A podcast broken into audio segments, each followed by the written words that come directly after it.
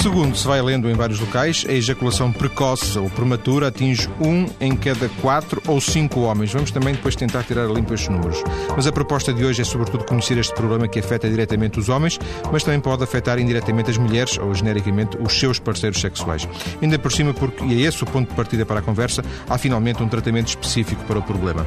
Quem está em estúdio para nos ajudar a conhecer melhor esta realidade é o médico Pedro Vendeira, urologista do Hospital de São João e professor auxiliar da Faculdade de Medicina do Porto. Muito boa tarde, doutor. Boa tarde. Eu disse ejaculação precoce ou prematura, para si são, são iguais eh, as duas eh, designações? É, esse é um tema extremamente polémico.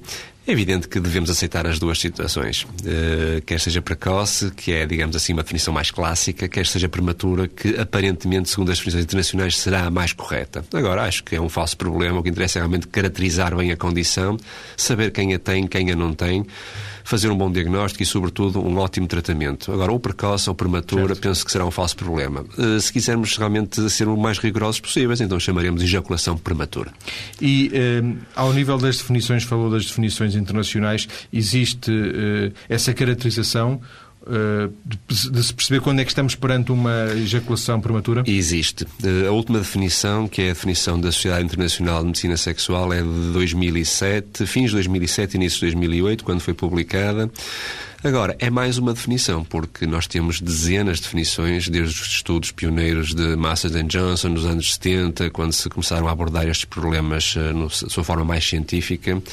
Todas as definições uh, tinham algo de comum, nomeadamente a dificuldade no controlo da, do processo ejaculatório, a incapacidade em retardar o processo de ejaculação e, sobretudo, porque quase todas as definições abarcam este problema, esta situação de não conseguir controlar a ejaculação causar o um mal-estar no homem, na mulher ou nos dois.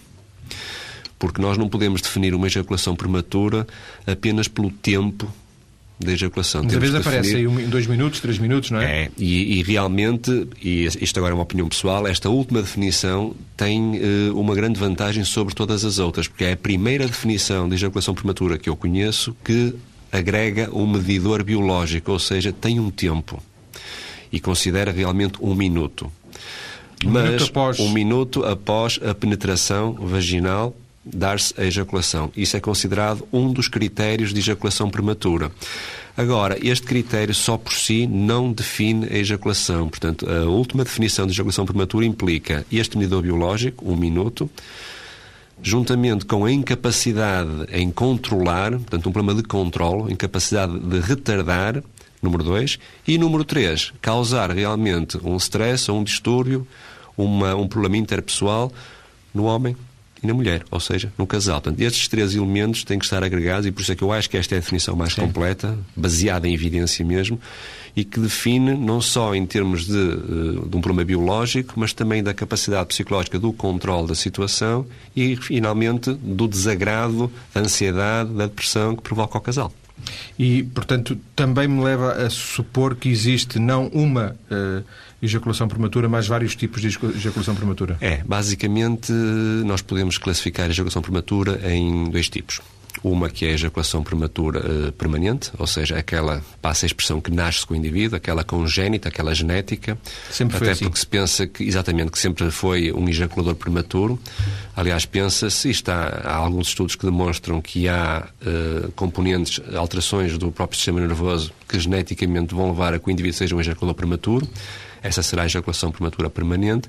E depois há a adquirida, portanto, aquela ejaculação eh, que nós vamos classificar como prematura, de acordo com as nossas definições, mas que não existiu sempre. Começou a existir a partir de uma certa altura da vida desse indivíduo. Algo mudou na vida dessa pessoa para que. Habitualmente é alguma relação eh, interpessoal que, por qualquer motivo, é geradora de grande ansiedade, algum tipo de problema existencial, algum tipo de desajuste num casal e que leva a que se enxerte, digamos assim, eh, esta ejaculação prematura e que depois vai perdurar no tempo eh, muitas vezes reversível, aliás, muito mais facilmente tratável do, do que, a ejaculação permanente. Sim, claro. claro que depois dentro da adquirida ainda há umas subdivisões eh, que também se podem mencionar. Uma é a ejaculação prematura contextual, portanto, não acontece sistematicamente com todas as parceiras ou parceiros, portanto, pode haver algum tipo de uh, alteração pontual que provoque uh, a prematuridade da ejaculação e ainda há um outro, uma outra subclassificação que são os indivíduos que pensam que são ejaculadores prematuros, mas na realidade, à luz das nossas definições, não o são.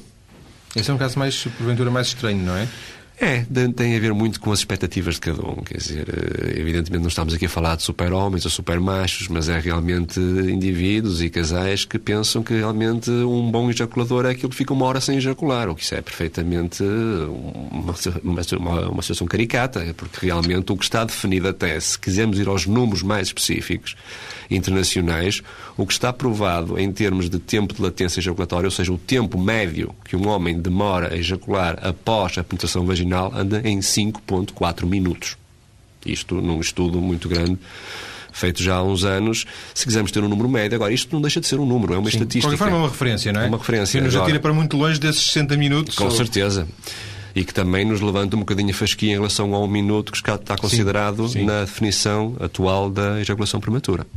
Este é um problema que, com alguma dificuldade de, de, de reconhecimento, não é? é. Fala-se num, num, num, nestes casos fala-se em subdiagnóstico, não é? é Fala-se em subdiagnóstico e subtratamento. Aliás, um automaticamente leva ao outro, não é? É uma condição que, ao contrário dos problemas da, do desejo sexual, da disfunção erétil, cada vez têm sido mais veiculados pelos mídias desde os anos 80, que realmente hoje até é difícil já ouvir um, ouvir um homem falar em impotência, fala-se mais de disfunção erétil.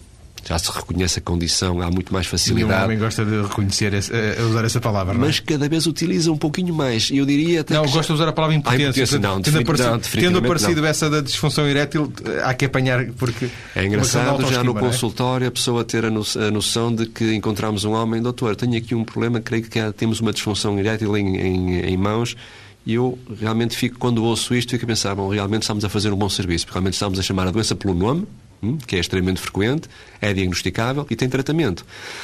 Na questão ejaculatória, nos problemas ejaculatórios, estamos um pouquinho ainda longe deste esquema. Continua a ser, se eu, se eu hoje já posso considerar que a disfunção erétil já se pode começar a tornar uma conversa de café, isto entre aspas, no que diz respeito à ejaculação, ainda estamos longe disso.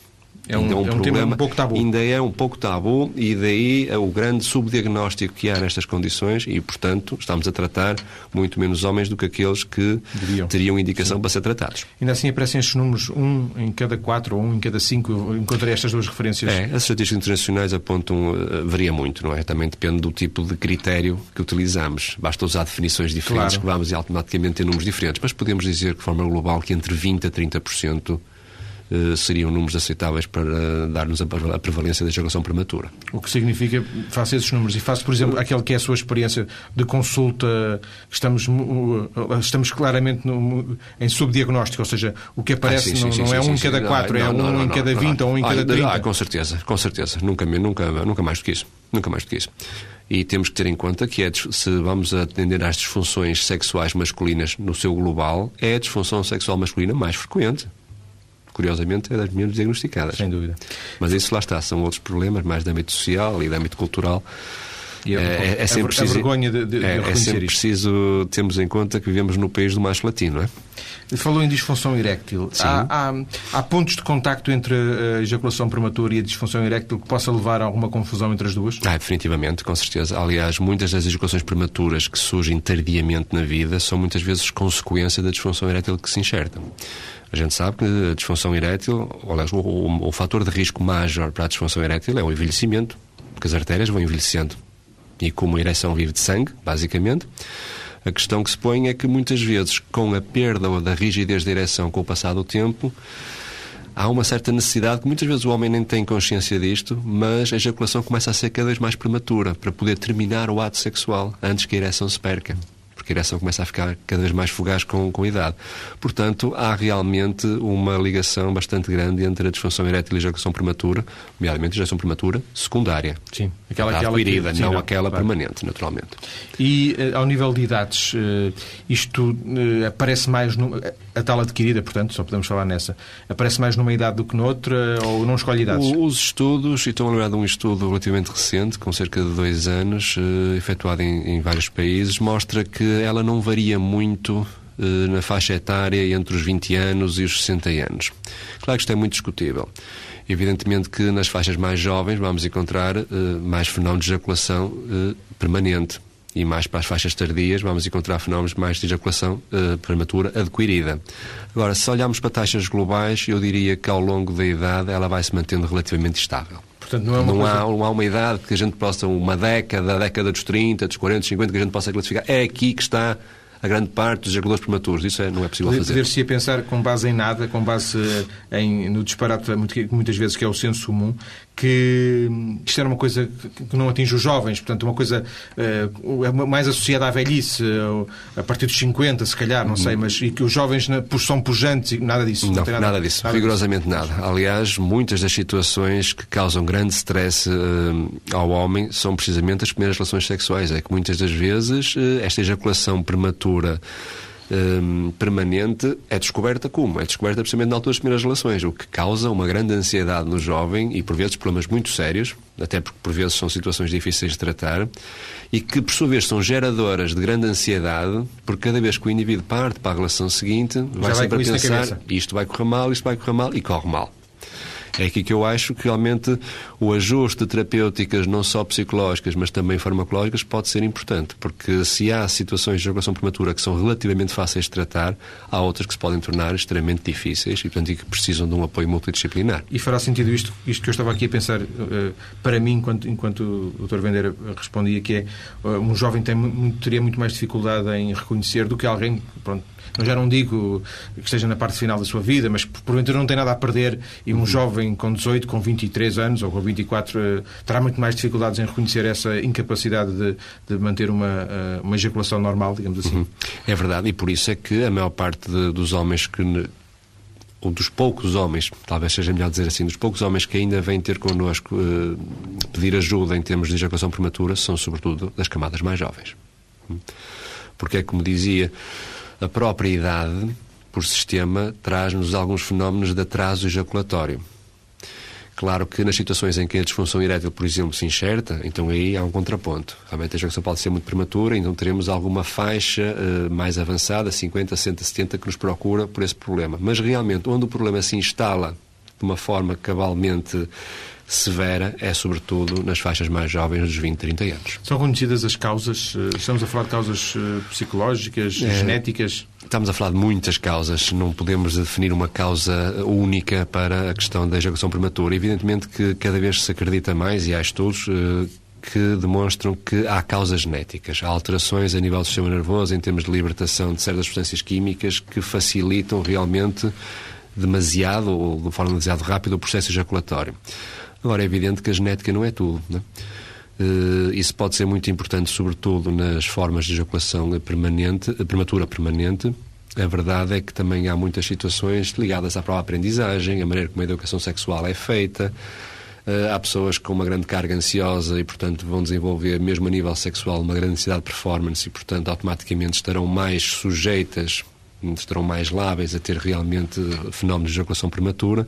Agora, dizer que apontar assim uma causa direta uh, e absoluta para este tipo de problema, isso realmente não há. Eu penso que será um misto realmente de fatores eh, não só genéticos, mas sociais, comportamentais e que de certeza terá muito a ver com o tipo de educação sexual e de aprendizagem do sexo, porque o sexo não deixa de ser uma técnica, não deixa de ser uma arte e, portanto, haverá uh, algures, mesmo em ejaculações que podemos considerar de ejaculações prematuras adquiridas, por vezes poderá haver realmente alterações nesta nesta orgânica, nesta aprendizagem, neste comportamento que podem ser ou poderão ser uma das causas fundamentais para que isto aconteça.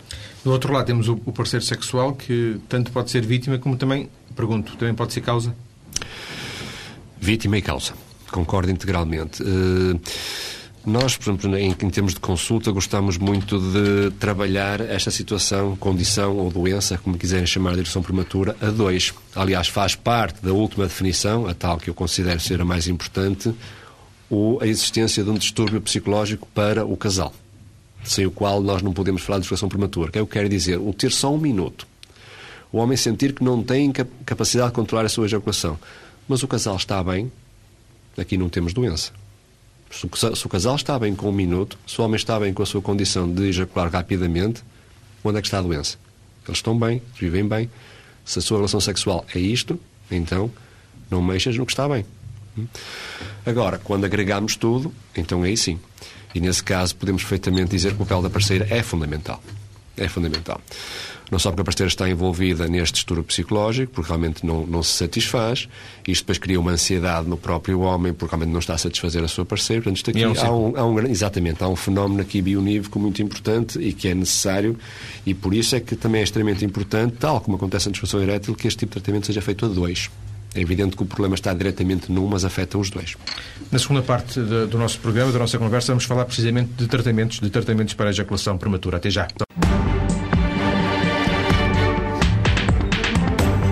Ejaculação precoce ou prematura, como já ouvimos aqui a explicação do médico urologista do Hospital de São João e professor da Faculdade de Medicina da Universidade do Porto, Pedro Vendeira, sendo que, como ouvimos o nosso convidado dizer, ejaculação prematura é um termo mais rigoroso, ainda que o importante seja o diagnóstico da doença. Foi disso que estamos a falar basicamente na primeira parte, conhecendo. Eu disse doença, doutor Pedro Vendeira. A doença é correto?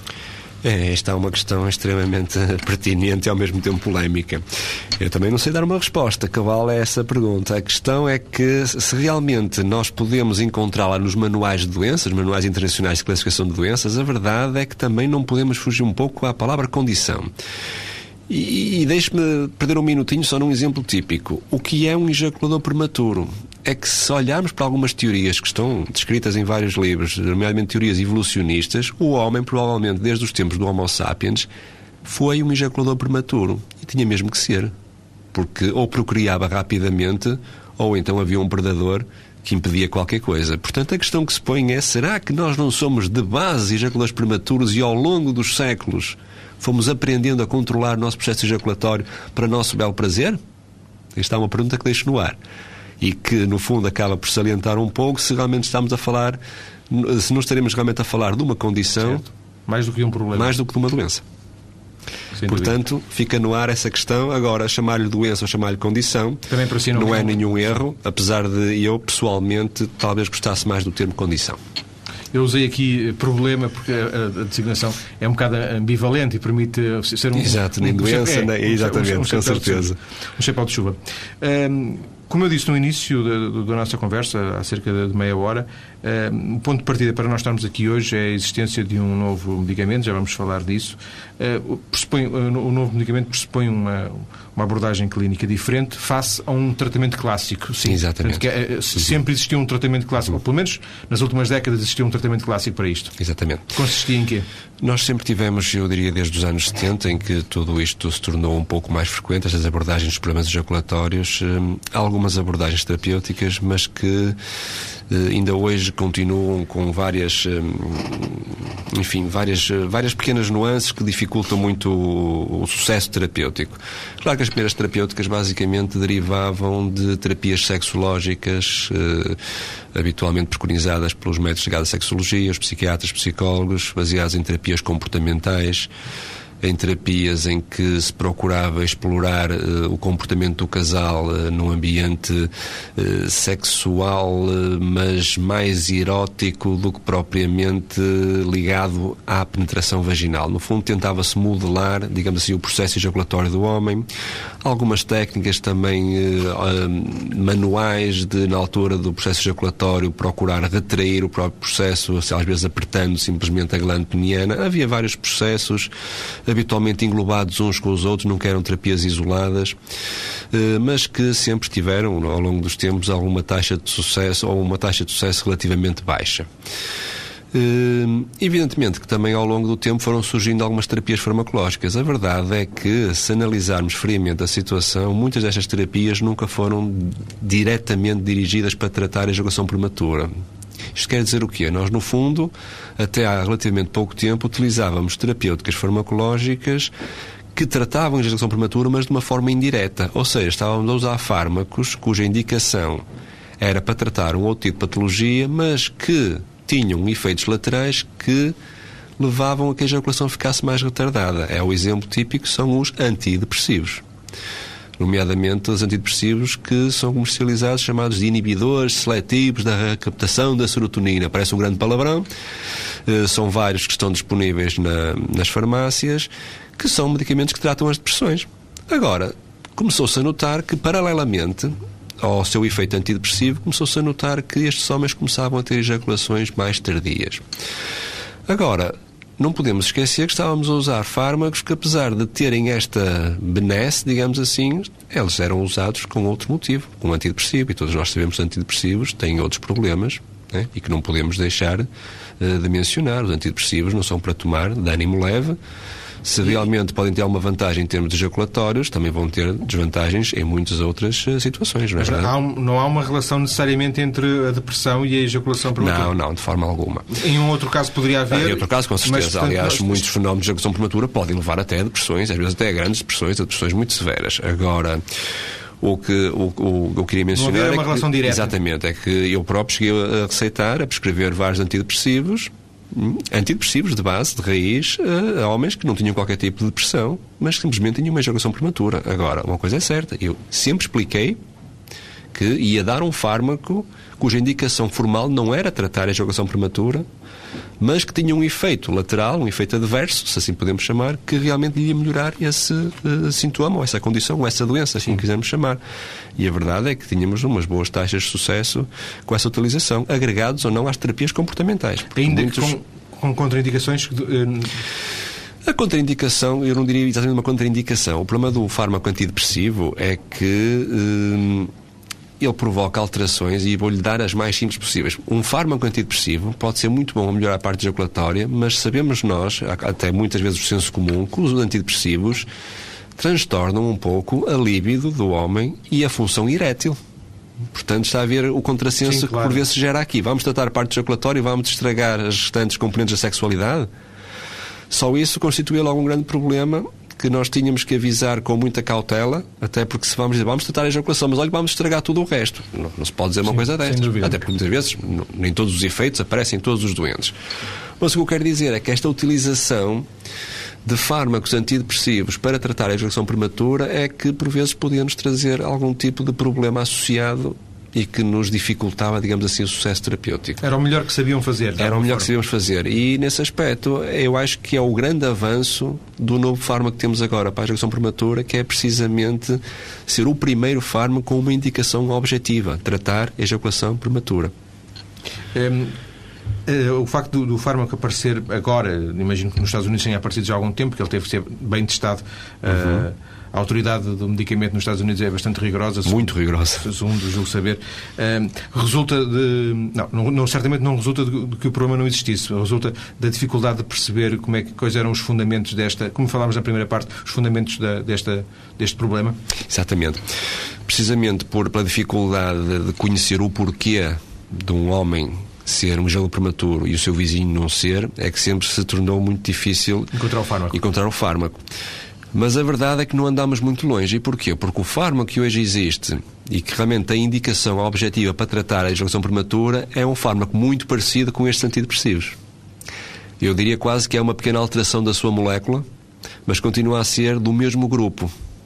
Só que está feito de tal forma, em termos químicos, que se torna um pouco difícil de explicar aqui, mas que, como que perde os seus efeitos de ser um fármaco antidepressivo e com todos os efeitos laterais perde que daí mau, perde o lado mau e ganha o lado bom, com a vantagem de permitir ser feito de acordo com a necessidade.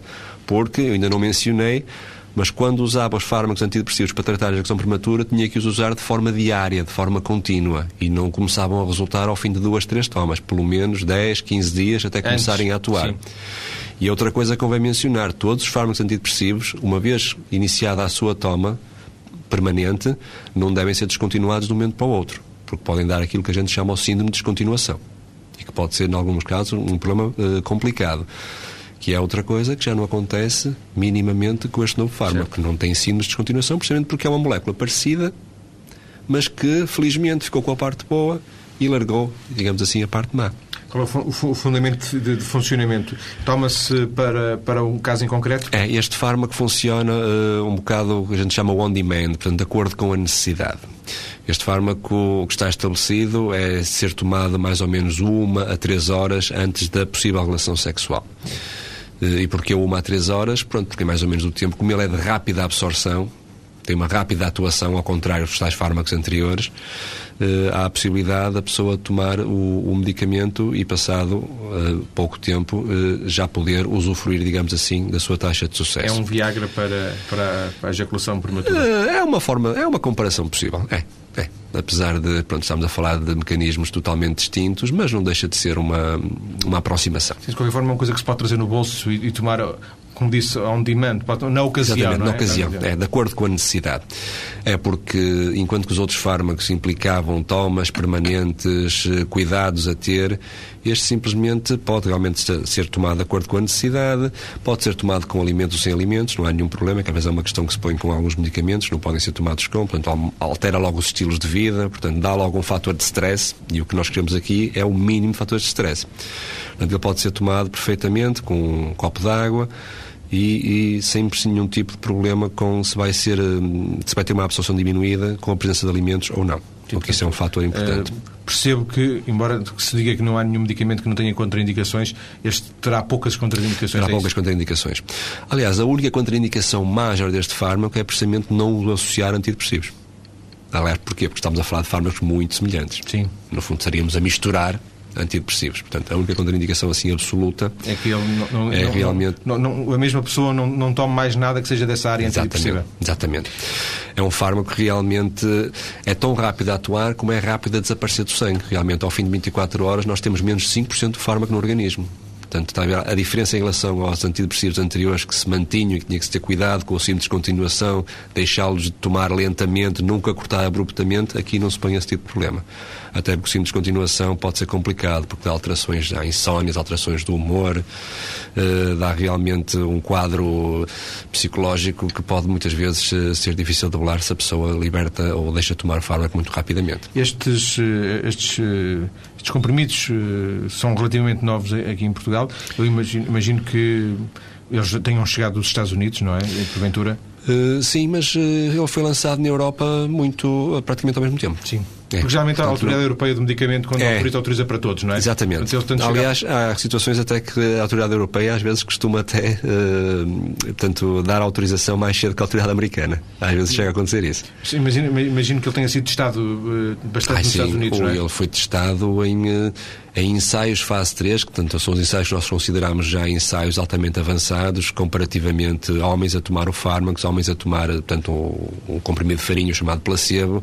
Portanto, ensaios já altamente clínicos e ele foi testado em mais de 6 mil homens. Portanto, e o que mostrou realmente uma eficácia. E se queremos pôr números, a eficácia é que ele consegue triplicar ou quadruplicar o tempo em termos de ejaculação prematura. A verdade é que também tem pouquíssimos efeitos laterais. O efeito lateral mais frequente são as náuseas. Habitualmente, eh, náuseas que desaparecem com o tomar Uh, náuseas ao tomar ou náuseas depois? Não, depois. depois. Normalmente é nas primeiras três, quatro tomas. Habitualmente ao fim de um mês, eh, seis tomas, essas náuseas começam até a, a desaparecer. Também pode dar uma outra dor de cabeça, mas são todos sintomas que realmente nem sequer interferem com deixar de tomar medicamento. Se analisarmos o número de pessoas que deixa de tomar um medicamento porque sentiu estes efeitos, não chega a 2%. Isto é tudo fruto desses ensaios com 6 mil doentes. Portanto, é extremamente seguro. Há instantes, agora mesmo, falou em, em números do, do, do, dos resultados dos ensaios. Uhum. Eh, isso significa que, em termos de minutos, eh, se conseguiu prolongar a, ejaculação para 4, 5 minutos, é isso mais Na ou menos? Na prática é exatamente isso. Na prática nós estamos a falar de indivíduos com 0.9, 1 minuto de base e que passaram seguramente para os seus 3, 4 minutos. Uh, estamos a falar depende, depende também da atenção que esta formulação, este novo fármaco, o Prilogy, tem duas doses de 30 e 60 miligramas. E claro que muitas vezes, se a dose de 30 não for suficiente, e se não houver efeitos laterais, podemos perfeitamente subir a dose e aumentar ainda mais a sua eficácia. Claro que isto tem que ser titulado doente a doente, de acordo com as condições. Não é? A única contraindicação, tanto quanto julgo saber, para este medicamento é que ele não é comparticipado, neste caso, pela, pelo Serviço Nacional de Saúde, não é? É, essa é uma grande contraindicação. É realmente um fármaco que, à semelhança, por exemplo, dos fármacos que, que temos presentemente para tratar a disfunção erétil, também não é comparticipado, pelo menos para já. O que uh, haverá alguma. Não sei, é uma pergunta, como sempre, uh, fruto da minha ignorância, mas uh, haverá aqui um, pouca sensibilidade de, para esta área da, da, sexualidade ao nível do Serviço Nacional de Saúde? De, ou, ou, ou, isso não acontece e no, noutros medicamentos há essa comparticipação? Eu tenho sempre essa sensação de que realmente tudo o que toca à medicina sexual, todos estes fármacos, realmente há sempre uma certa, um problema complicado em comparticipá-los. E eu acredito e agora vou ter que fugir um bocadinho para os fármacos para a disfunção erétil, que haja muitos destes fármacos que são usados de uma forma não propriamente terapêutica, mas às vezes para aumentar, a para aumentar performance, e é evidente que aí eu também não concordaria minimamente com a, com a com participação. Agora, há muitas situações, estou-me a lembrar das situações pós-cirurgias pélvicas, os doentes diabéticos, que já sabemos que vão ter uma grande taxa de disfunção erétil, para o qual estes fármacos deviam ser comparticipados, tal como é comparticipada a insulina ou qualquer outro tipo de medicamento ligado a esta área. Não percebo o que é de diferença, uma vez que estamos a falar de várias complicações derivadas da mesma doença. Agora, é evidente, estamos a falar para efeitos lúdicos e aí Sim, o caso claro. muda Mas completamente. Mas aí também pelo médico, o médico é que vai receitar claro, porventura, claro, não é? Claro, naturalmente. Naturalmente, estes fármacos devem ser realmente devem ter um grande rigor em termos de prescrição. Hum? Porque a única forma que eu entenderia para haver uma comparticipação destes fármacos é realmente acompanhar o rigor dessa prescrição com a patologia que está de base a causar este tipo de situação. Só assim é que se poderia compreender. Agora, é evidente que eu acho que, em termos de medicina sexual, a comparticipação realmente está extremamente limitada. Mas não é só neste país. Estará na... É na grande maioria dos países. É, é um pouco igual, um pouco por todo é lado. um pouco igual por todo Estará lado. subjacente uma ideia de que o sexo não é, não é importante, quer dizer, não é tão importante como curar eh, uma outra, uma, uma outra doença Será isso? Não há dúvida que isso está subjacente. E pronto, provavelmente também a questão de que realmente são fármacos extremamente caros, produtos de investigações muito demoradas. Uh, Fala-se muito da questão dos genéricos, aguardamos que venham genéricos, uh, pronto, tudo isso há de mexer bastante no mercado, uh, mas de uma forma global, que acho que é isso que interessa que as pessoas tenham esse, esse, esse conhecimento, é que realmente na medicina sexual, acho que ainda há muito para trabalhar, acho que realmente já que cada vez dispomos de, de, mais produtos, a Revolução Viagra em 98 trouxe-nos uma visão totalmente diferente do que é a sexualidade eh, e acho que os próprios governos, todas as instituições eh, mais altas a nível da saúde têm que estar atentos ao problema da medicina sexual, até porque estamos a falar de muita gente com muitos padecimentos nesta área. Muita imagino, gente mesmo. Imagino eu que quem eu ouviu falar aqui, e eu imagino que, que, que, a sua opinião seja partilhada pela esmagadora maioria, tanto por aquilo que li, o entusiasmo dos uh, urologistas face a esta nova descoberta, isto uhum. para vocês é permitam-me, revolucionário, porventura, não é? Faça aquilo que era uh, até há meia dúzia de anos o conhecimento que tinham sobre isto. Porventura está frustrante ainda terem que receitar uh, o velho tratamento a quem não tiver condições eh, financeiras para pagar o, o novo medicamento, não é? É verdade, é verdade, até porque estamos a falar agora no caso da execução prematura, os fármacos antidepressivos que mencionava há bocado uh, são comparticipados, há genéricos, portanto tornam-se um tratamento extremamente mais barato do que este agora questão que se põe é, então, havendo um tratamento que é tão ou mais eficaz, com poucos efeitos laterais, com sem signos de descontinuação e que pode ser tomado de acordo com as necessidades, em vez de estar a tomar permanentemente todos os dias, não seria mais vantajoso também uh, com participar este tipo de fármaco? É uma pergunta que deixo no ar também. E é uma pergunta que uh, não tem resposta, obviamente. Não tem resposta. Não tem resposta, infelizmente.